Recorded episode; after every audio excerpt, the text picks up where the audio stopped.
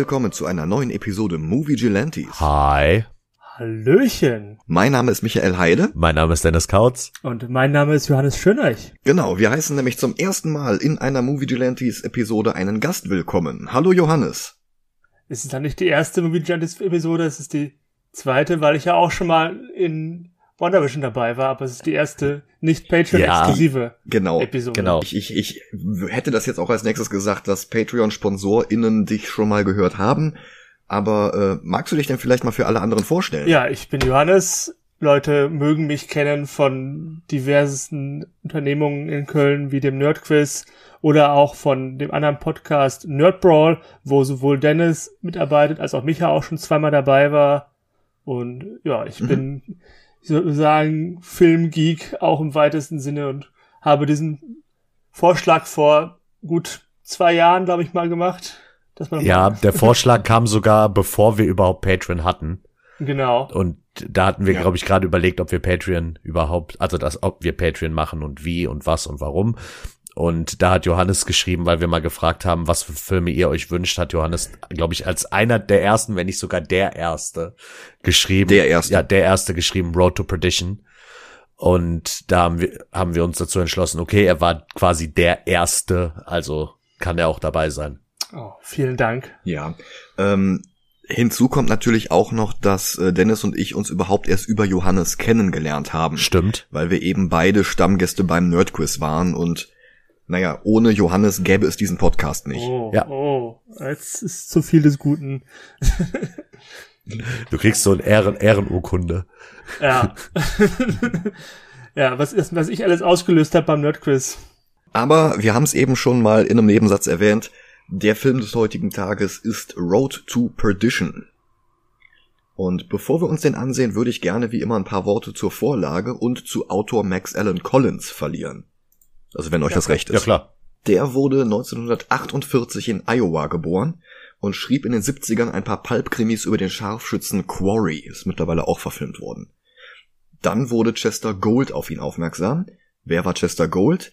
Niemand anderes als der Erfinder von unserem guten Freund aus Folge 8, Dick Tracy. Gold hatte den Schnüffler mit dem kanariengelben Mantel 1931 für einen Comicstrip erfunden und diesen Strip schrieb und zeichnete er 1977 immer noch. Ohne Unterbrechung, ohne ihn an andere abzugeben und ohne dass der Strip irgendwann mal vorübergehend gecancelt worden wäre. Beinahe 50 Jahre am Stück. Dann ging er mit fast 80 Jahren in den Ruhestand und er wählte persönlich Collins als seinen Nachfolger aus. Der Vertrieb gab Collins einen Vertrag über fünf Jahre, im Glauben, dass sich der Strip ohne Gold noch nicht mal so lange halten würde. Aber Collins gab der Serie mit den Zeichnern Rick Fletcher und später Dick Loker stilistisch neuen Wind, brachte sie aber gleichzeitig inhaltlich zurück zu den Basics und schrieb Tracy ganze 15 Jahre lang. Parallel dazu verfasste er preisgekrönte Kriminalromane und außerdem traten die Leute von DC Comics auf ihn zu, damit er nach der Crisis Batman übernahm. Und das tat er auch, zwei Hefte lang. Dann kamen vier Hefte Year One von Miller und Mazzucchelli, über die wir in Folge 70 geredet haben, und dann nochmal fünf weitere von Collins plus ein Annual. Es war Max Allen Collins, der Jason Todd nach der Crisis von einem rothaarigen Dick Grayson-Klon komplett mit Zirkushintergrund und Flying Tots zu einem taffen Straßenjungen machte, auf den Batman aufmerksam wurde, als Jason gerade die Reifen vom Batmobil klaute. Ebenfalls für DC erfand er den Charakter Wild Dog, eine Art Punisher mit Jason Voorhees Hockeymaske, der es bis in die Arrow-Serie auf CW geschafft hat. Außerdem veröffentlichte DC neue Geschichten zu Miss Tree, einer Comicreihe über eine Privatdetektivin, die Collins erst bei einem anderen Verlag hatte. 1990 war er dann erst kreativer Berater und schrieb dann auch noch die Romanadaption zum Dick Tracy Kinofilm, Später folgten Adaptionen von In the Line of Fire, Waterworld, Air Force One, Die Mumie und wirklich vielen weiteren Filmen. Außerdem startete er weitere Prosa-Krimireihen wie Nolan, Mallory, Nathan Heller und sogar eine Reihe über den realen Elliot Ness, der 1931 die Inspiration für Dick Tracy gewesen war. 93 wurde er dann vom Dick Tracy Strip gefeuert und durch den halb so teuren Mike Killian ersetzt, und das warf ihn dann ein bisschen in eine Sinnkrise. Zwar hatte er sich mit seinem neuen Redakteur am Telefon so deutlich gestritten, dass seine Frau schon Stellenanzeigen sammelte, aber überrascht hat es ihn dann doch. Am selben Tag erfuhr er, dass sein neuester Nathan Heller Roman gecancelt wurde, bloß eine Woche nachdem der Vorgänger gerade erst den Kriminalliteraturpreis Seamus Award gewonnen hatte. Er hielt sich mit ein paar Kurzgeschichten über Wasser und ein paar Monate später kam dann auf einer Comic Convention in Oakland ein gewisser Andy Helfer auf ihn zu und der war Redakteur bei DC. Genauer gesagt vom damals brandneuen Unterlabel Paradox Press. Paradox war der Versuch, ein zweites Vertigo auf die Beine zu stellen, bloß ohne fantastische Elemente wie in Swamp Thing, Sandman oder Hellblazer. Bei Paradox war zum Beispiel A History of Violence erschienen, der 2005 von David Cronenberg mit Viggo Mortensen verfilmt wurde und zu dem wir nächstes Jahr auch noch kommen werden. Paradox war außerdem der erste Verlag, der in Amerika Gone veröffentlichte, den Manga über den kleinen Dinosaurier, der es bis in Tekken 3 geschafft hatte. Ach krass. Nicht schlecht, was mhm. der alles so gemacht hat. Oh, ich, ach, jetzt habe ich oh, schöne Erinnerungen an Gon. Mhm. Ah.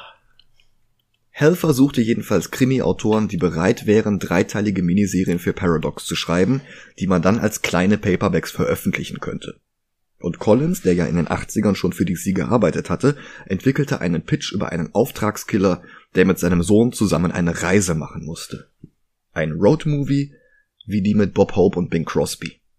Inspiriert von alten Gangsterfilmen, von den Romanen von Donald Westlake, von der Die Unbestechlichen Fernsehserie, John Woos Hongkong-Filmen, dem Manga Lone Wolf and Cub und der darauf basierenden Filmreihe aus Japan, vom Harrison Ford-Film Auf der Flucht und von der Serie, auf der dieser Film beruhte, und vom realen Gangster John Patrick Looney. Looney war erst Anwalt, dann Zeitungsverleger, der mit den Geschichten, die für seine Zeitung recherchiert wurden, die Leute erpresste, und wo es keine Skandale gab, erfand er welche, es sei denn, die Leute machten, was er wollte, so dass er irgendwann die komplette Lokalpolitik und die Polizei kontrollierte und nebenbei auch Glücksspiel, Prostitution oder Alkoholschmuggel während der Prohibition an der Grenze zwischen Illinois und Iowa in enger Zusammenarbeit mit Al Capone und Frank Nitti im nahen Chicago. Das sind alles Charaktere, die in Road to Perdition auch auftauchen im Comic. Dann war da natürlich auch noch Arthur Penns Film Bonnie and Clyde von 1967 mit Warren Beatty in der Hauptrolle, der ja 23 Jahre später auch Dick Tracy filmen würde. In Bonnie and Clyde gab es eine Szene, in der Buck Barrow und seine Frau erschossen wurden, und die beruhte nicht nur auf einer tatsächlichen Begebenheit, sondern stellte auch akribisch den Tatort dar. Einen Tatort, den Max Allen Collins Vater als Kind mit eigenen Augen gesehen hatte, am Tag danach. Und die Szene als Erwachsener im Kino zu sehen, riss alte Traumata im Vater auf, und das wiederum beeindruckte Max. Und das alles vermengte sich zu einer Geschichte um Rache und um Seelenheil, um Religion und um die Beziehung zwischen einem Vater und seinem Sohn. Der Titel, den Collins auswählte, war Gun and Son, Helfer weigerte sich vehement und zum Glück fiel Collins dann doch noch ein anderer Titel ein, Road to Perdition. Glaube ich, besser gewählter Titel als Gun and Sun. Ja. Deutlich, deutlich, auf, ja. Auf jeden Fall. Aber Collins hat's auch mit so Wortspielen. Wie gesagt, seine Privatdetektivin heißt Mystery. Wow. Also ah, Mystery. Mein erster Gedanke war, warum heißt sie denn Frau Baum? ja. Frau Baum.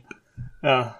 Der Zeichner Richard Pierce Rayner war Jahre zuvor von Neil Gaiman an DC vermittelt worden und er hatte schon an Hellblazer und an Swamp Thing gearbeitet, als Helfer ihn Collins für Road to Perdition vorschlug. Und Collins war begeistert und fing sofort mit dem Schreiben an. Und die beiden ließen sich Zeit bis 1998, also fast vier Jahre lang. Collins schrieb 20, 30 Seiten, schickte sie an Helfer, der leitete die an Rayner weiter und der ging akribisch und ohne jede Eile ans Werk. Zeichnete und inkte alles selbst, detailverliebt und fast schon fotorealistisch. Irgendwann forderte dann Helfer die nächsten Skriptseiten an, Collins schrieb wieder knappe 30 Seiten und so weiter und so fort, bis das Ding irgendwann mal fertig war. Koloriert wurde das Ganze nicht, die Seiten blieben schwarz-weiß was zu den Filmen aus der Zeit passte und natürlich zu den Manga, also Lone Wolf and Cup, die die Geschichte inspiriert hatten. Zu Lone Wolf and Cup. Mhm. Sind das Manga-Adaptionen? Ja, es, es gibt eine, es gibt eine, eine äh, Filmreihe, die auf den Manga beruht. Ja, habe ich geil. neben mir liegen, ich zufälligerweise gerade, weil ich mir als Vorbereitung auf den Film habe ich mir auch gedacht, okay, ich habe es noch nicht gesehen, aber ich werde sie demnächst mir mal zu Gemüte führen, die Criterion Collection. Mhm die auch den schönen, ha schönen Namen Baby Card im Englischen hat. Baby Card to Hades Baby zum Card. Beispiel und Baby Card in Peril. Oh Gott, okay. So, Aha. das heißt die weiteren Titel da. Deswegen bin ich sehr gespannt auf die, die irgendwann mal zu gucken. Ja, aber wie gesagt, da werden wir uns auch noch mit auseinandersetzen. Ja, cool. Ich glaube, einen davon kenne ich sogar. Der lief, glaube ich, vor gefühlten 15 Jahren mal auf Arte. Hm, gut Das möglich. Könnte passen. Hm. Äh, noch ein Grund, warum das Ganze in Schwarz-Weiß ist, da fließt nicht gerade wenig Blut in der Geschichte. Hätten sie das alles koloriert, hätten sie das Blut auch rot machen müssen und das wäre dann erschreckend splatterig geworden. In Schwarz-Weiß wirkt es hingegen elegant und stilvoll. Frag mal Alfred Hitchcock. Ja? Schokosoße. Mhm. Als die Geschichte dann fertig war, war Paradox Press schon fast Geschichte. Trotz prestigeträchtiger Werke wie Scott McClouds Understanding Comics, Reinventing Comics und diversen Big Book Anthologien entstand um Paradox einfach kein Hype wie bei Vertigo. Und statt die Veröffentlichung als Miniserie durchzuziehen, machten sie aus Road to Perdition eine Graphic Novel, die gleich am Stück erschien. Auch wenn sie inhaltlich in drei Kapitel eingeteilt ist. Das fertige Werk konnte Paradox dann aber auch nicht retten und zwei Jahre später machte das Label dann dicht. Trotzdem machte es genug Wellen, um bei Produzent Dean Sanok zu landen, der den Film DreamWorks und Steven Spielberg vorschlug. DreamWorks sagte zu, Spielberg leitete das Projekt dann aber an Sam Mendes weiter, den Regisseur von American Beauty, der später auch noch zwei Bonds und den Weltkriegsfilm 1917 drehen würde. Mendes wollte nach American Beauty einen Stoff mit wenig Dialogen, bei dem die Bilder die Emotionen vermittelten, und da kam ihm Road to Perdition gerade recht. Die vorhandenen Dialoge wurden für den Film sogar noch weiter runtergekürzt. Und Spielberg war es auch, der Tom Hanks für die Hauptrolle vorschlug. Er schickte Hanks die Graphic Novel zum Dreh von Castaway. Hanks ist dann aber erst vom fertigen Drehbuch von David Self überzeugt worden. Mit dem Comic kam er nicht ganz klar. Road to Perdition holte aus einem 80 Millionen Dollar Budget 180 Millionen heraus und bekam gleich sechs Oscar-Nominierungen, Boah. unter anderem für Nebendarsteller Paul Newman und für die Art Direction. Eine Statue ging dann auch tatsächlich an den Film, nämlich der für die beste Kamera. Ich habe den damals in der Zeit gesehen, als ich in der Videothek in Kreuzberg gearbeitet hatte, und seitdem nicht wieder. Für diese Folge habe ich jetzt zum ersten Mal die Graphic Novel gelesen. Einen Teil der Informationen aus diesem Prolog habe ich aus dem Vorwort von Max Allen Collins selbst. Ja, und jetzt würde ich sagen, sehen wir uns den Film mal an. Ja, ich freue mich schon. Ich kenne ihn noch gar nicht. Ich kenne ihn schon, Hm, ich habe okay. ihn aber auch schon lange nicht mehr gesehen. Und bin Hm. gespannt, wie er so gealtert Ja. ist. Dann Alles klar, dann. Bis, gleich. gleich. Bis gleich.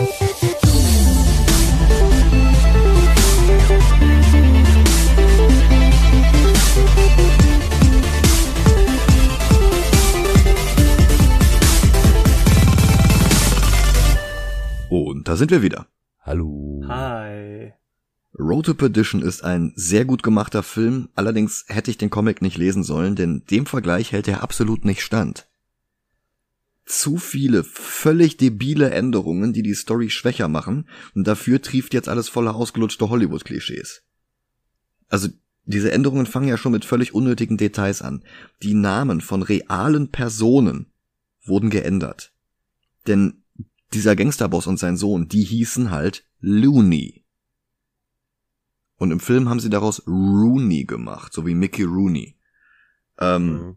Ich meine, die hat's tatsächlich gegeben. Die haben tatsächlich mit Al Capone und ähm, wie ist der andere? Nitt, äh, Frank Nitt zusammengearbeitet. Nitti, genau, Frank Nitti zusammengearbeitet. Und ähm, hier haben sie daraus jetzt einfach zwei fiktive Figuren gemacht. Ähm, naja, Gut, da hätte Looney Auch? vielleicht irgendwie komische Klungen für den Zuschauer. Muss- nein, der hieß halt so. Ja, gut, auch wieder recht. Wenn es eine reale Person ist, kann man nichts gegen sagen. Ja. Ähm, ansonsten hier die, äh, die beiden Hauptfiguren, also Vater und Sohn, die heißen im Film Sullivan, im Comic waren es noch O'Sullivans.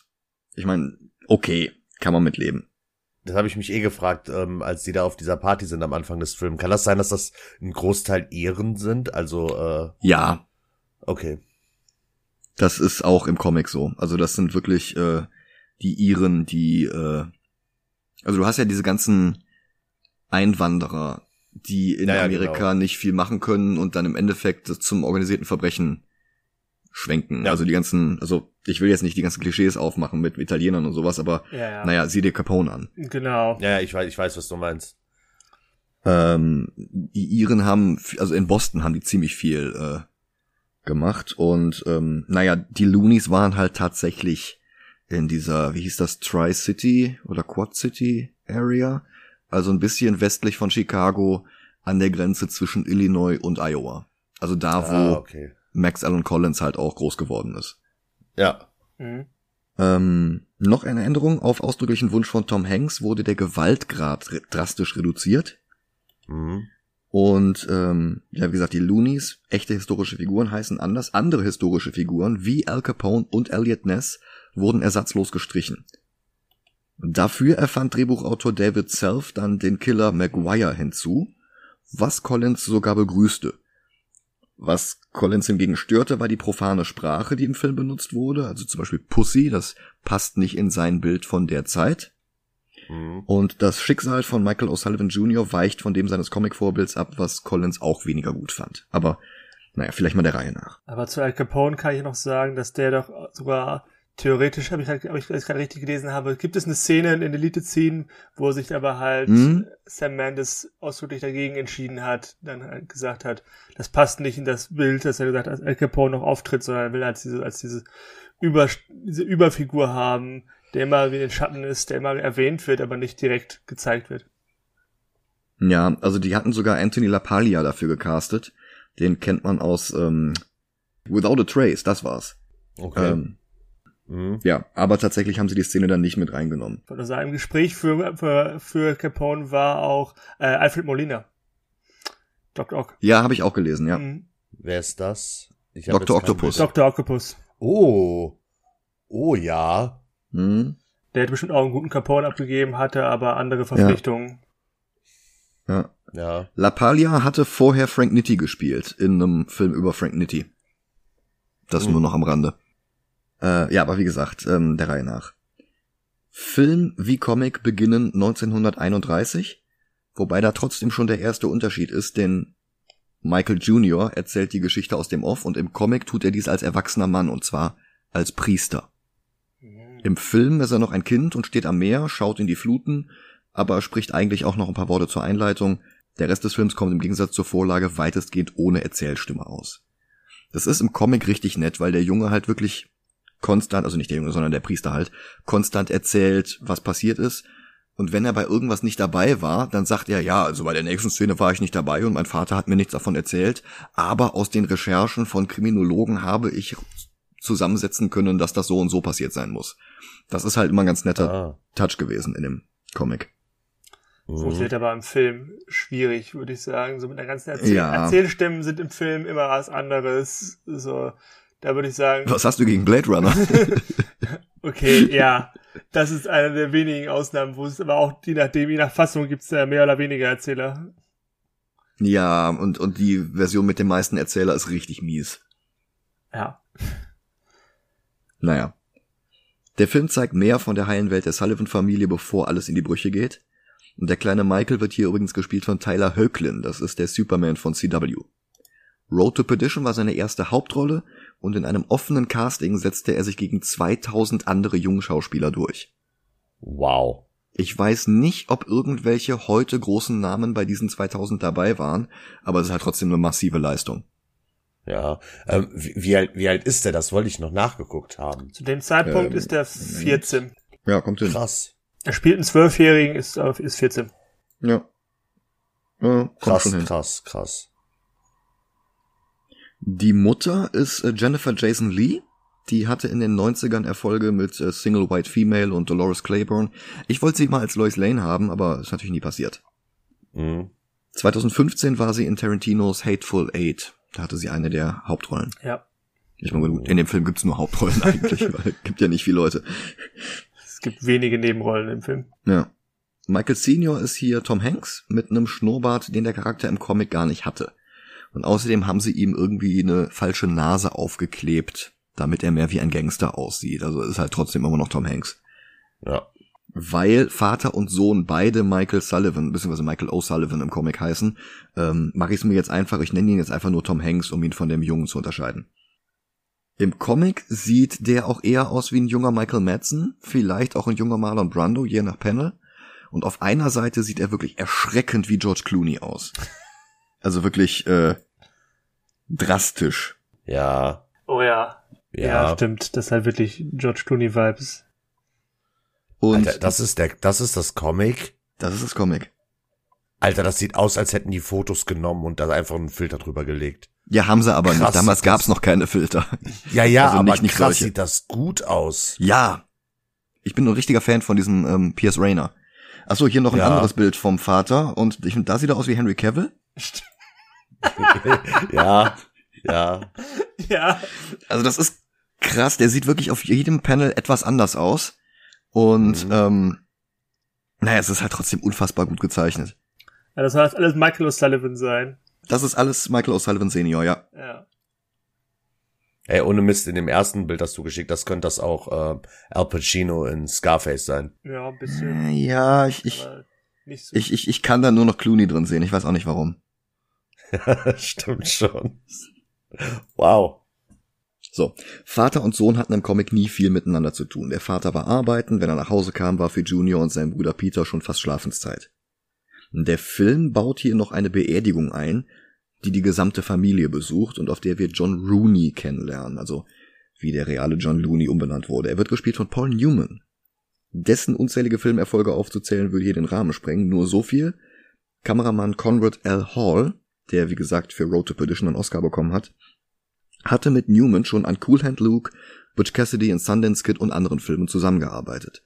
Das hier ist Newmans letzter Live-Action-Kinofilm und Hall fing beim Dreh an zu weinen, weil er Newman nach all den Jahren immer noch unmenschlich schön fand. oh. Hm. Außerdem lernen wir Connor Rooney kennen, Johns Sohn, und das ist Daniel Craig, ein paar Jahre vor seinen Bond-Filmen, von denen Sam Mendes ja auch noch zwei drehen würde, nämlich Skyfall und Spectre. Wir erfahren jetzt auch, wessen Beerdigung das ist. Das ist nämlich die Beerdigung vom Bruder von Finn McGovern, dessen Schauspieler Kieran Hines wir erst kürzlich in beiden Schnittfassungen der Justice League als Steppenwolf ertragen mussten. Nach der Beerdigung folgt noch eine Trauerfeier mit irischer Folkmusik und Tanz. Wie gesagt, es ist alles noch ein bisschen heile Welt, die der Comic nie so ausführlich gezeigt hatte. Aber eine dreiteilige Comicserie, als die Road to Perdition ja erst geplant gewesen war, kann nicht die Hälfte des ersten Heftes mit so einem Stimmungsaufbau füllen, der nicht mal viel Exposition hergibt. Denn wir erfahren hier nichts über die Sullivans, nichts über die Rooneys oder darüber, was sie so beruflich machen. Erst als die beiden Jungs später in ihren Betten liegen, erfährt, erwähnt einer von beiden, dass Rooney stinkreich ist. Und mehr auch nicht. Was ihr Vater beruflich für Rooney macht, wissen die beiden nicht, und das ist jetzt wieder wie im Comic. Bloß, dass es dort eine der allerersten Szenen ist, nachdem wir plump erzählt bekommen, dass Rooney der Kopf des Verbrechens in den drei Städten an der Grenze zwischen Iowa und Illinois ist. Als Michael Senior kurz darauf nochmal auf eine seiner Missionen losfährt, versteckt sich Junior im Auto. Papa trifft sich mit Connor Rooney und die beiden fahren zu einer Fabrik, sie gehen rein und Junior folgt ihnen und beobachtet, wie die zwei Kieran Heinz einschüchtern, der sein Schutzgeld nicht bezahlt hat, also zumindest in der Vorlage. Im Film hat der verstorbene Bruder angeblich Geld unterschlagen, also so oder so, das Ergebnis ist dasselbe und der heißblütige Connor erschießt ihn. Tom Hanks findet seinen Sohn, erfährt, dass der alles gesehen hat und schärft ihm ein, dass er mit niemandem jemals darüber reden darf. Aber Connor bekommt mit, dass der Junge alles gesehen hat. Junior hält tatsächlich dicht, aber die Roonies trauen ihm trotzdem nicht, also im Comic. Im Film traut ihm eigentlich nur Connor nicht. Ja, wollte gerade sagen. Der Film schiebt jetzt noch eine Szene dazwischen, in der Rooney Senior Michael Junior besucht und seine Wettschulden bezahlt, die beim Würfeln auf der Trauerfeier angefallen waren. Zu den Gangstern um die Roonies gehört übrigens auch Dylan Baker, der Kurt Connors aus den Raimi-Filmen. Also der Film ist echt voll mit Leuten aus anderen Comic-Verfilmungen. Lediglich Ja. Tom Hanks und Paul Newman waren sonst in keinem, aber sogar Daniel Craig war in Tim und Struppi. Ganz ehrlich, mich hätte es nicht gewundert, wenn in irgendeiner Szene auf einmal Chris Evans vorbeiläuft oder so. ja, einmal in Kamerawinkel und Oder- wieder geht. Oder, oder Idris Elba oder einer von denen. Ryan Reynolds. ja, ja, das war Al Capone. Was, Idris Elba als Al Capone? Oh, Ja, wäre doch geil, oder? I ich would würd's so fucking love this shit. finde ich nicht schlecht. Aber Idris Elba, ich, ich habe ja schon beim Fahrfilm gesagt, Idris Elba, Chris Evans und so, die würde ich in jeder Rolle gucken. Mhm. Ich würde mir die beiden sogar in einem Remake von hier, wie hieß der, Junior, angucken. Achso. Äh, meinst du, wo Arnold Schwarzenegger schwanger wird, oder was? Ah, nee, nee nicht Junior, Twins. Äh, Twins. okay, das wäre geil. Das wäre völlig absurd, Idris aber Elba und Chris Evans in Twins. Das ist, ja gut, das ist, aber ja. wenn es Danny DeVito Also, und Arnold Schwarzenegger hat, oder Chris Evans, also, Ja, es ist jetzt, es ist jetzt nicht der Größenunterschied und der Muskelunterschied, aber obvious reasons. hat Ne? andere Gründe, Mhm. warum die zumindest schwierig als direkte Zwillinge durchgehen, ja. Aber, Ja. ja. aber. Äh, Conor Rooney gibt Hanks jedenfalls einen Briefumschlag mit, den er einem Nachtclubbesitzer geben soll, der den Rooneys Geld schuldet. Hanks überbringt den Brief, den er in der Vorlage von Rooney Senior bekommen hatte. Darin steht Kill Sullivan and all debts are paid. Im Original war es And all your sins are forgiven. Also überhaupt ist der Comic sehr viel religiöser. Also wie gesagt, der, der Sohn wird am Ende Priester.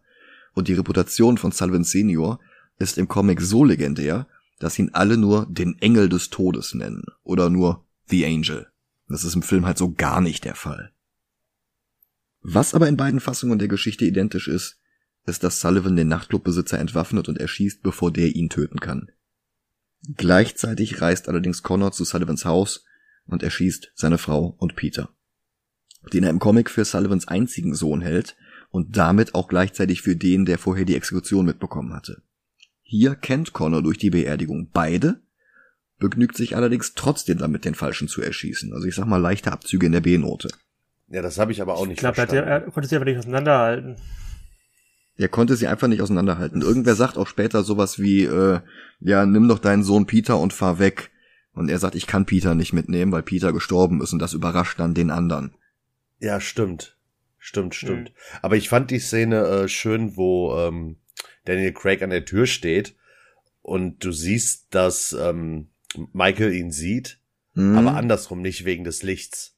ja, genau. Das fand ich sehr schön. Also das ist quasi so, ein- so ein Spiegel in eine Richtung. Genau. Ja. Also Michael kann reingucken, aber Daniel Craig kann nicht rausgucken. Ja, weil das Licht halt im Haus an ist und wer schon mal vor einer Glasscheibe stand, während es draußen dunkel ist und drin eine Lampe leuchtet, weiß, wovon wir reden. Ja. Also ich behaupte mal, ihr alle. Ja. ja. Wahrscheinlich. Ja, Sehbehinderte ausgenommen, aber Ja. naja. Michael Jr. findet die Leichen seiner Familienmitglieder. Im Comic umklammert er noch seinen Bruder, als sein Vater nach Hause kommt. Im Film sitzt er einfach nur wortlos im Esszimmer. Halt total verstört. Ja. Im Comic waren die Morde und die Falle, in die Sullivan Senior geschickt wurde, von beiden Loonies zusammen ausgeheckt worden. Im Film hat Connor das alles im Alleingang verbockt und sein Vater ist auch noch stinksauer auf ihn. Vater und Sohn Sullivan fahren jetzt mit dem Auto los und dann halten sie an. Zum Schutz drückt Hanks dem Kind eine Pistole in die Hand. Wenn er in 30 Minuten nicht zurück ist, soll der Junge zur Methodistenkirche gehen und um Asyl bitten. Bloß nicht zu den Katholiken, die sind alle in der Hand der irischen Mafia um die Roonies. Hanks will Rooney treffen, findet aber nur einen seiner Handlanger, den er erschießt, um ein Zeichen zu setzen. Im Comic war der Szene noch eine längere Schießerei mit ein paar anderen Männern vorangegangen. Naja gut, braucht man nicht. Dann fährt Hanks mit seinem Sohn nach Chicago. Dort will er sich im Comic mit Al Capone treffen, um herauszufinden, auf wessen Seite der steht. Doch Capone ist nicht da, so dass er sich mit Capones rechter Hand Frank Nitti begnügen muss. Er hat schon häufiger für Capone und Nitti gearbeitet, das ist jetzt also nicht so völlig aus heiterem Himmel, auch wenn der Film das ein bisschen so aussehen lässt. Im Film geht er direkt zu Nitti, der hier von Stanley Tucci gespielt wird, dem Professor Erskine aus dem MCU, und er bietet an, ab jetzt für Capone und Nitti zu arbeiten, wenn er dafür Connor Rooney töten darf. Nitti kann ihm aber nicht helfen, der Mob in Chicago verdient zu viel Geld mit dem Mob um die Roonies. Und Hanks geht wieder. Im Comic gab es auch hier noch eine wilde Schießerei. Im Film waren die Roonies die ganze Zeit im Hinterzimmer. Connor schlägt auch vor, Sullivan auf der Stelle zu töten, solange der noch im selben Gebäude ist, und Nitti schlägt vor, den Jungen zu töten. Er hat sogar jemanden im Auge. Maguire. Den von Jude Law verkörperten Attentäter und Tatortfotograf, der für den Film komplett hinzuerfunden wurde. Law kennt man aus der talentierte Mr. Ripley, den Sherlock Holmes Filmen mit Robert Downey Jr. Und im MCU werden wir ihm auch noch begegnen in Captain Marvel. Da spielt er den Krähkrieger Jon Rock. Die Fotos, die er hier von seinen Opfern macht, sind denen von Arthur Felick nachempfunden, der in den 20ern und 30ern Fotos von Crime Scenes gemacht hat, von denen er selber über Polizeifunk erfahren hat. Also der war teilweise noch vor der Polizei selbst vor Ort. Selbst getötet hat er allerdings nicht, im Gegensatz zu Maguire hier. Mhm. Hanks hat einen Plan, er will seinen Sohn zu seinen Schwiegereltern bringen in das kleine Dörfchen Perdition. Darum heißt der Film auch so. Vorher ruft er dort an, um zu erfahren, ob sie von Rooneys Leuten beobachtet werden. Sie werden. Also jetzt im Comic. Im Film sprechen die beiden einfach nur über die Trauerfeier und Tom Hanks kommen die Tränen, woraufhin sie das Gespräch beenden. Maguire, der vor Ort in Perdition ist, geht daraufhin zum Telefon und lässt sich mit dem Anschluss verbinden, mit dem er gerade telefoniert hatte. Und damit findet er auf mystische, nicht näher erklärte Weise heraus, dass Hanks als nächstes in ein ganz bestimmtes Diner fahren will? Also, habt ihr das verstanden? Ich hätte gesagt, dass er einfach ungefähr abcheckt von wegen, wo das, wo das Diner war und einfach die, quasi eine, eine Route nimmt und einfach. Aber er hat ja nicht von dem Diner aus telefoniert.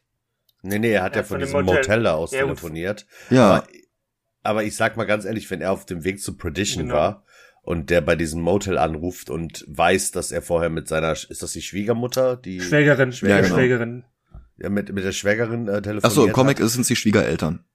Ach so, nee, da war es die Schwägerin. Ja, gut, okay. Ähm, dann gehe ich mal davon aus, dass er halt einschätzen konnte, okay, die fahren, fahren jetzt zu denen. Ich meine, er hat das Gespräch ja mitbekommen.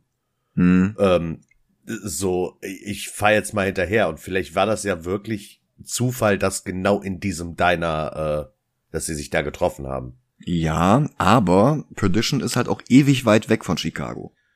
Also die fahren da wochenlang hin. Gut, die rauben zwischendurch auch ein paar Banken aus, aber die sind sehr, sehr lange unterwegs. Und im Film ist es sogar am Meer. Von Chicago bist du eine ja. ganze Weile unterwegs, bis du am Meer bist. Nee, es ist ja, am ja, klar, Jude Law sich dann auf dem Heimweg von Perdition zurückteleportiert, ist irgendwie. Ich möchte kurz einwerfen, es ist nicht am Meer, sondern am See. Sagt er von wegen der House on the Lake. Also ich denke, er meint die, die ah. Great Lakes damit. Ja, ja, okay, also, okay. Ja, Lake Michigan wahrscheinlich. Also, ja, dann ist es wahrscheinlich wirklich nur ein Katzenwurf entfernt. Okay, dann habe ich mich da äh, Fatales Saft. Ja, wenn, wenn er davon ausgeht, okay, die schlafen jetzt gerade in diesem Motel, ich fahr jetzt los, die müssen irgendwann was essen oder sowas. Ich fahr mal mm. zu diesem mhm. Diner, ne? Also für mich ergibt das schon Sinn. Ja, okay. Ja, okay. Ich fand's halt nur ein bisschen komisch. Na jedenfalls, die gehen in das nächste Diner und Maguire erwartet sie da schon. Und Hanks tut so, als müsste er mal schiffen gehen, schleicht sich aber heimlich raus zersticht Maguire den Reifen und fährt davon und Maguire schießt ihm hinterher, trifft aber keinen. Ein Polizist kommt dazu und den erschießt Maguire dann auch gleich. Hanks hält irgendwann an und brüllt seinen Sohn zusammen, weil der sich nicht schnell genug geduckt hat, als er ihm zugerufen hat, sich zu ducken. Die beiden streiten sehr kurz, danach vertragen sie sich wieder. Das ersetzt eine Szene aus dem Comic, in der O'Sullivan bei Rance, einem Buchhalter von Looney, aufgetaucht ist, um ein paar Schecks zu bekommen, die Looney, also den Alten, so stark belasten, dass die in den Händen der Polizei dafür sorgen, dass der alte Looney sein Lebensende hinter schwedischen Gardinen findet. Es kommt zu einer Schießerei, bei der der kleine Michael gezwungen ist, einen der Männer zu erschießen, der sonst seinen Vater getötet hätte. Und all das fehlt im Film ganz. Im Film will Tom Hanks nicht, dass sein Sohn irgendwann mal Leute erschießt obwohl er ihm eine Pistole zum Schutz gibt. Und auch, dass O'Sullivan die Schecks dann Elliot Ness persönlich überreicht, der daraufhin Looney Senior festnimmt, fehlt. O'Sullivan sieht es nämlich als größere Folter, wenn der alte Looney hinter Gittern davon erfahren muss, dass sein Sohn getötet wurde, so wie Peter getötet wurde. Im Film killt er einfach beide. Vater Sullivan bringt Sohn Sullivan jetzt bei, Auto zu fahren, das beruhte darauf, wie Max Allen Collins von seinem eigenen Vater Autofahren gelernt hat. Ja, und dann rauben die beiden Banken aus. Ich glaube, das ist nicht autobiografisch von Max Allen Collins. Wer weiß. Die Banken, die sie ausrauben, sind alles Banken von Capone und Nitti, weil die Gangster nichts so sehr lieben wie Geld. Tatsächlich geben sie den Bankmanagern sogar einen Teil der Beute, damit sie nichts an die Presse herausgeben. Sie wollen einfach nur, dass die Loyalität von Capone zu Rooney ihn mehr kostet, als wenn er Rooney fallen lässt. Mittlerweile hat Hanks dann auch endlich einen Drei-Tage-Bart wie sein Charakter im Comic. Dort soll das Geld für Michael Juniors Ausbildung benutzt werden. Hier quatscht der Junge seinem Vater 200 Dollar Anteil ab. Auf die Frage, ob er noch mehr haben kann, sagt Hanks nur trocken, you never know, und damit ist es auch durch. Die beiden entscheiden sich in einem Hotel zu übernachten, und der telepathische Maguire erwartet sie dort schon. Also, vielleicht hat er wieder offscreen ein Ritual mit einem Telefon gemacht. Er ist jedenfalls schon länger in diesem Hotel mit einer Prostituierten. Weil er weiß, dass Michael Sullivan doch wahrscheinlich auf den Buchhalter aus ist.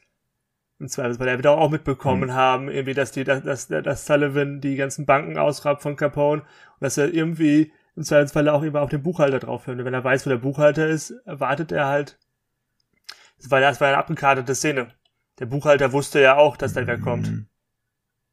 Ja. Ja.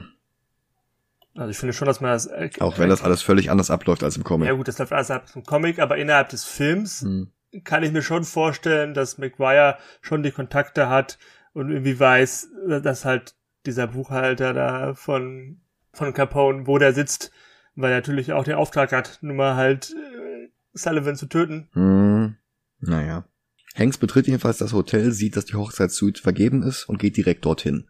Und da ist Professor Connors und der spielt hier Rance. Also das ist der Buchhalter aus dem Comic, der mit den Schecks. Hier ist es nicht der mit den Schecks, aber es ist halt derselbe Charakter. Aber im Haus gegenüber hat die ganze Zeit Maguire gewartet und als er mitbekommt, dass Hanks bei Rance auftaucht, schnappt er sich ein Gewehr und kommt dazu. Er stürmt den Raum, Rance geht in Deckung und Maguire schießt los. Auf Hanks. Immer wieder, trifft aber nicht. Und nicht der Junge schießt jetzt auf ihn, sondern Hanks selbst. Und dann durchsucht er ein paar Sachen von Rance, findet eine Kiste mit Akten, steigt in sein Auto, das sein Sohn schon gestartet hat, und die beiden fahren los. Maguire hat die Wunde aber überlebt und schießt noch aus dem Fenster auf Hanks, der daraufhin dann auch an der Schulter getroffen wird. Kurz darauf verliert er das Bewusstsein. Der Junge hält den Wagen am nächsten Farmhaus und ruft die Kents, die da wohnen, um Hilfe. Die entfernen mit einem glühenden Messer die Kugel aus der Wunde und eine Szene später ist Hanks auch schon wieder wach. Ist, äh, jetzt, wo du das sagst, ne? Also ich, ich, ich stelle mir gerade in meinem Kopf vor, dass das die Vorgeschichte von Clark Kent ist. und er danach auf dieser Farm landet. Ja, Ja. der kommt gar nicht von Krypton. Nee, richtig, der kommt eigentlich aus, was ist das, Chicago? äh, nee, eben nicht. Rock ähm, Island. Rock Island, ja Okay, genau. der kommt eigentlich aus Rock Island. Und äh, der Grund, warum Superman so ein bisschen mad ist, ist eigentlich, weil er sich dafür hasst, dass seine Superkräfte erst so spät gekommen wären, äh, sind, weil er hätte ja seinen Vater retten können. Ja. Natürlich. Ja, und als er da ankommt, sagt er auch, Save Mike oder so, ne? Mhm, mhm, mhm. Absolut. Und Tom Hanks rennt daraufhin dann als Hologramm rum und redet mit Lois Lane. Genau. Ja, you never know. Ja. Hanks verrät seinem Sohn jetzt, dass er ihm nur darum nie verraten hat, was er beruflich macht, weil er nicht wollte, dass der Sohn in seine Fußstapfen treten will. Und dann sieht er sich die Akten an, die er Rance abgenommen hat, und er hat einen Geistesblitz. Er schnappt sich seinen Sohn, dann fährt er los. Den Kens hinterlässt er den Koffer mit der Beute aus den Banküberfällen. Dann trifft er sich mit dem alten Rooney in einer Kirche und bittet ihn in den Raum unter der Kirche, der aber keine Krypta ist, sondern eher so eine Art Lagerhalle. Da liegt wahrscheinlich auch irgendwo die Bundeslade rum. Ich dachte eher an das, äh, an die Starks oder so.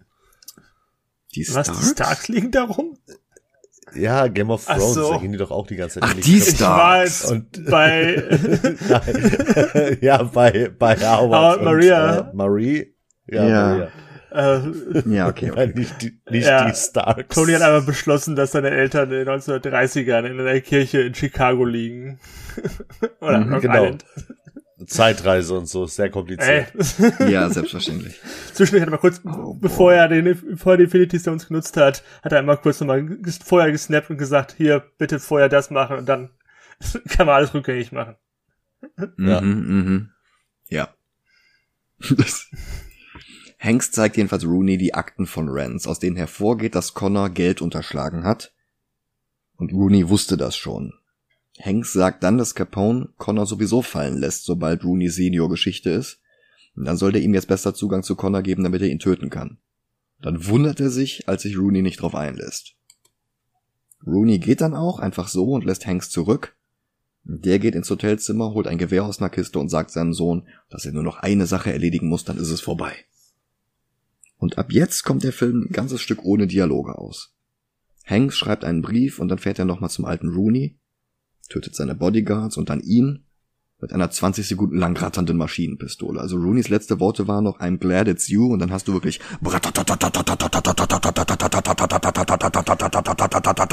Also, also da stimme ich dir zu, da hätte ich mir auch tatsächlich gewünscht, dass sie den Sound einfach, äh, d- guck mal, die, die ganze Szene ist so schön ruhig, Mhm. bis Tom Hanks hinter ihm steht. Und da hätte man doch einfach äh, quasi den Sound wieder rein und dann dieses äh, I'm glad it's you und dann einfach der Blick zu Tom Hanks und einfach nur das Licht und dann irgendeine schöne Musik dahinter. Das hätte ich viel beeindruckender gefunden, als so wie es jetzt im Film ist. Ach, ich finde das eh Schwachsinn, dass Paul Newman hier sterben muss. Das ist im Ja. Comic viel eleganter, weil es noch böser ist. Weil er um seinen Sohn trauern soll, so wie O'Sullivan um seinen Sohn getrauert hat. Okay, mhm. ja, aber ich finde schon, es macht schon Sinn, dass er jetzt, dass, dass jetzt Film Tom Hanks sagt, okay, um an ihn ranzukommen, ja, aus dem Gespräch ist er rausgegangen, aus dem Gespräch mit, mit John Rooney ist, ist, ist, ist so klar geworden, okay, wenn ich an Connor ran möchte, dann muss ich halt wirklich, ja, meine Vaterfigur, der John Rooney ja für ihn ist, auch irgendwie töten. Also es geht ja auch, ja. Ja. Nitti erfährt jetzt vom Tod Rooneys und dann gibt er auch Connor auf verrät Hanks, in welchem Hotel der ihn finden kann. Hanks reist dahin und erschießt Connor in der Badewanne. In den Comics hat er Capone und Nitti immer weiter Geld gekostet. An einem Punkt hat er sogar ein Casino auf einem Raddampfer in Flammen aufgehen lassen. Bis die dann irgendwann eingesehen haben, dass sie weniger Geld verlieren, wenn sie einfach Connor aufgeben. Also Looney Senior war da ja eh schon im Gefängnis. Und auch dort tötet O'Sullivan dann Connor, aber eher so wie hier der Vater stirbt, so vor dem Auto im Regen. Dann reist Hanks mit seinem Sohn nach Perdition, also zumindest das ist wie im Comic. Allerdings ist das ein Hinterhalt. Im Comic sind die Schwiegereltern schon tot, von irgendwem getötet. Und äh, da gibt's halt noch eine Riesenschießerei. Im Film ist es halt Maguire, der jetzt Tom Hanks in den Rücken schießt. Im Comic bringt sein Sohn ihn noch in eine Kirche, damit er beichten und die Sterbesakramente bekommen kann. Wie gesagt, der ganze Comic ist halt massivst religiös. Und hier liegt er in dem Haus im Sterben, während Maguire noch ein paar Fotos macht. Dann kommt Michael Jr. dazu, richtet eine Waffe auf Maguire, aber der lässt sich nicht einschüchtern. Und Hanks erschießt ihn dann von hinten. Der Junge hat es nicht hinbekommen und darauf ist Hanks dann stolz und stirbt. Und ähm, ich bin jetzt nicht ganz sicher, ob jetzt trotzdem die Schwägerin noch lebt und Michael Jr. bei der aufwächst oder ob der jetzt wieder zu den Kens geht. Ja, geht er zu den Kens. Der geht zu den Kens. Ist doch klar. Ja, okay, gut. Ganz ist, ist ja auch Clark. Ja. er fährt auch nachher so dahin. Und dann redet darüber, von wegen, dass er auf der, dass er auf der Farm aufgewachsen ist, so, äh, das, ja, okay. Genau, okay. dieses, äh, die Leute, die Leute denken nicht mehr auf einer Farm aufgewachsen, ja. aber diese wissen nicht, dass davor noch ein anderes genau. Leben war. Ja, ja, ja, okay, okay, ja, gut. Ja, dann haben wir auch schon den Nachspann. Genau. Und wenn man mal fragt, wegen was mein Vater war, ob er ein guter oder ein schlechter Mann war, wird er sagen, sagt er einfach nur, er war mein Vater. Genau. Bisschen pathetisch. Ja. Also ich finde den Comic halt sehr viel besser. Also der Film ist gut, keine Frage. Aber also das sehr viel hätte da echt nicht gebraucht. Okay, also zum Comic kann oh. ich nichts sagen. Ich finde, der Film zeigt halt mhm. halt deutlich diese Parallelen zwischen zwei, zwischen Vater und Sohn. Sowohl du hast diese, hast die Parallele Vater-Sohn, John Rooney, Connor Rooney, du hast Michael Sullivan Senior und, und Junior, die beide, beides, also sowohl ja, Tom Hanks als auch Paul Newman sind beides die Väter, die mit ihren Söhnen irgendwie leben müssen, die irgendwie erstmal ihr Problem haben, gar nicht, und auch beide dieses Mafia-Leben haben. Und so siehst, dass Michael auch gar nicht, erst anfangs ja gar nicht viel mit seinem Sohn überhaupt zu tun hat. Also Tom Hanks hat mit seinem Sohn innerhalb nichts nicht zu tun. Und von der im Laufe dieser, dieses, ja, dieser, dieses, dieser sechs Wochen kommen sie einander näher durch, ja, durch die Umstände. Und zum ersten Mal beginnt Michael auch mit seinem Vater was mehr zu sehen als vorher, während sich halt die Beziehung von Paul Newman zu Daniel Craig, also zu, von John Rooney zu Connor, immer weiter auch entfremdet im Laufe ja. des Films. Also du hast ein Gegenspiel innerhalb der Figuren. Genau, und vor allem, vor allem, weil äh, Rooney ja auch am Anfang sagt, äh, Söhne sind der Untergang der Väter oder ja, irgendwie sowas. Also. Hm. Und das trifft ja dann auch auf beide zu. Genau. Ja, das ist halt so ein bisschen mit dem Brecheisen da reingedrückt. Oh, ich jetzt nicht. Finde ich, ja, ich, ich habe das Comic nicht gelesen, aber ich find's nicht. Ähm, du wolltest noch irgendwas gesagt haben. Ja, ich tue mich einfach ein bisschen schwer damit, den jetzt zu ranken. Echt? Ja. Okay. Also was ich mir gerade angucke, ist Oldboy ah. auf 18. Boah. Und ich glaube, ich finde Oldboy besser, auch wenn der ebenfalls sehr viele Änderungen gegenüber der Manga-Vorlage macht. Mhm. Also ich gucke mir auch gerade äh, was Japanisches an, also auf das ich gerade starre. Lass mich raten, Alita? Ja. Mhm. Ich fand tatsächlich den Film überraschend gut. Und zwar ziemlich gut. Und zwar so gut, dass der auf meine Top 100 kommt. Oh. Mhm. Weil der Film einfach sehr viel hat von Filmen, die ich mag. Ich habe gerade eben schon mal zu Johannes und Micha gesagt, dass äh, dieses dieser Roadtrip, den äh, Tom Hanks und äh, Michael haben, mhm. erinnert so ein bisschen, bitte lacht nicht nochmal, aber an äh, hier Over the Top, den ähm, Armdrückenfilm mit Sylvester Stallone. Ja. Weil da gehen die ja auch quasi äh, als Truckerfahrer und sein Sohn auf diese, ich sage jetzt mal Reise. Und sie hatten vorher nichts miteinander zu tun und durch diese Reise bonden die, also kommen sich näher als Vater und Sohn. Und das hat mich so ein bisschen daran erinnert. Und Over the Top ist für mich immer noch einer der besten Stallone-Filme. Ähm, dann wiederum, und mal gucken, was er jetzt sagt, sehe ich sehr viele Parallelen zwischen äh, Road to Perdition und Leon der Profi. Ja, klar. Profikiller-Thema und dieses Thema von wegen mit dem, mit einem Kind klarkommen, ja. Ja, nicht nur das auch dieses äh, quasi am Ende, das, äh, ja, okay, bei Tom Hanks war es ein bisschen äh, anders als jetzt bei Leon im Film. Aber auch dieses, ähm, zwei Kinder werden gerettet, weil sie eigentlich tot sein sollten, von einem Profikiller, der eigentlich keine Nähe zu diesem Menschen oder generell Menschen hat. Jetzt bei mhm. Tom Hanks, klar, der hatte Nähe zu seiner Frau und so.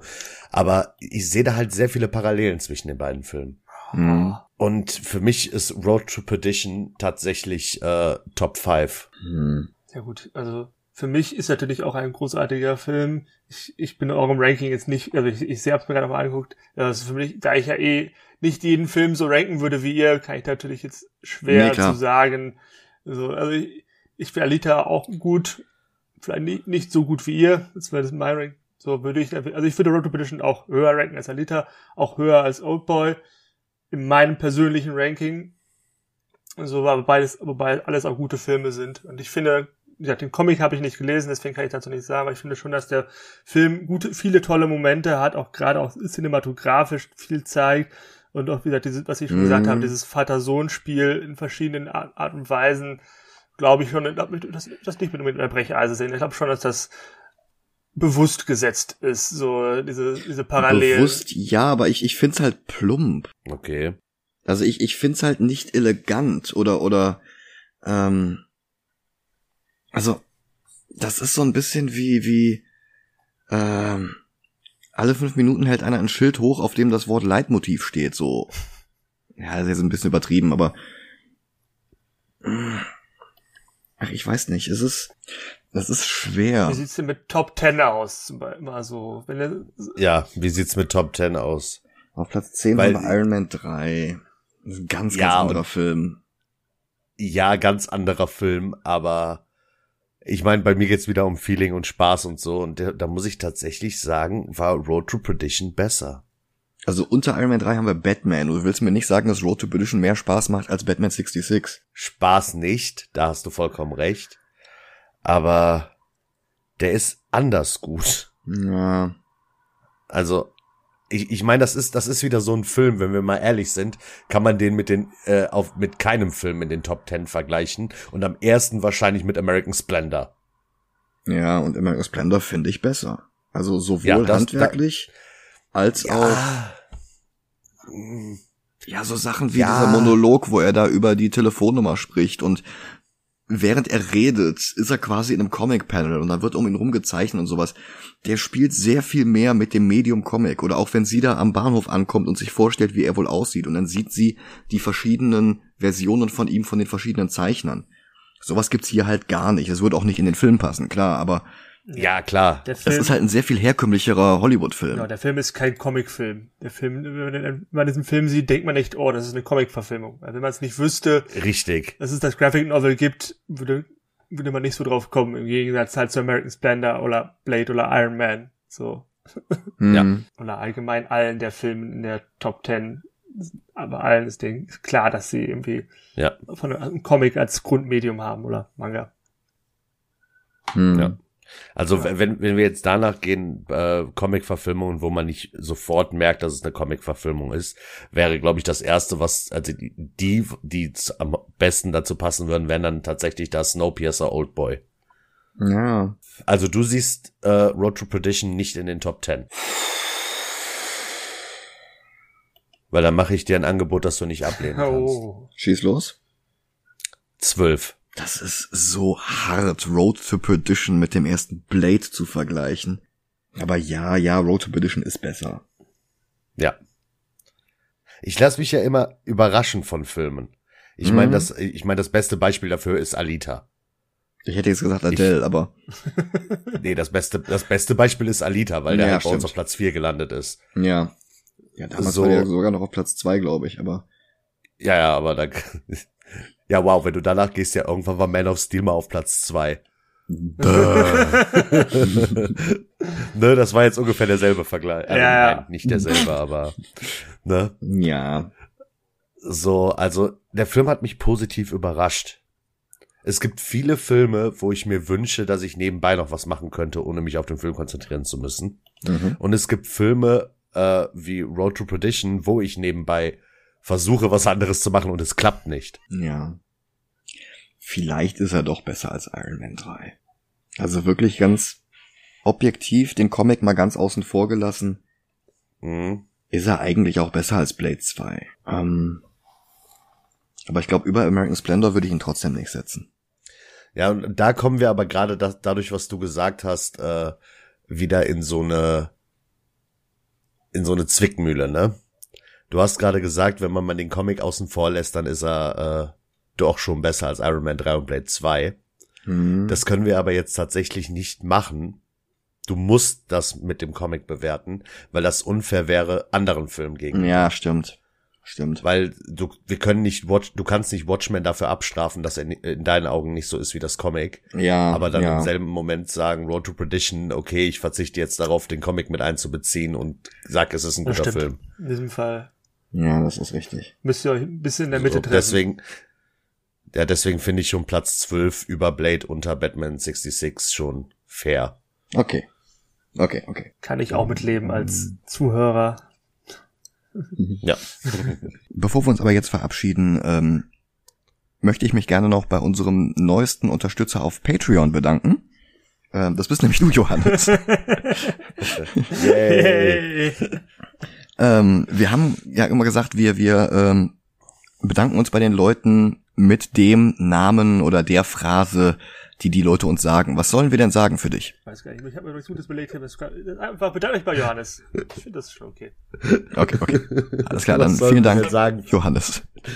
Was sollen wir denn sagen für dich? Ja, ich möchte, dass Micha sagt, dass Watchmen nicht so schlecht ist, wie er oh. wenn ich, wenn ich, wenn ich sage, das, das für mich Watchmen auf Platz, wenn ich die, die Phrase wäre, Watchmen ist, ist für mich Platz eins dass du das immer sagen müsstest, das wäre großartig, aber nee. Das ändert aber das Ranking nicht mehr. Nö, aber ich finde es witzig, wenn nee. du das immer sagen würdest. ich sag's ja nicht immer, ich sag's ja nur einmal am Anfang. Und äh, irgendwann in naher Zukunft gibt's auch eine neue Bonus-Episode auf Patreon. Und da sehen wir uns dann New Mutants an. Genau. Ja, dann macht's gut. Bis bald. Tschüss. Ciao, ciao.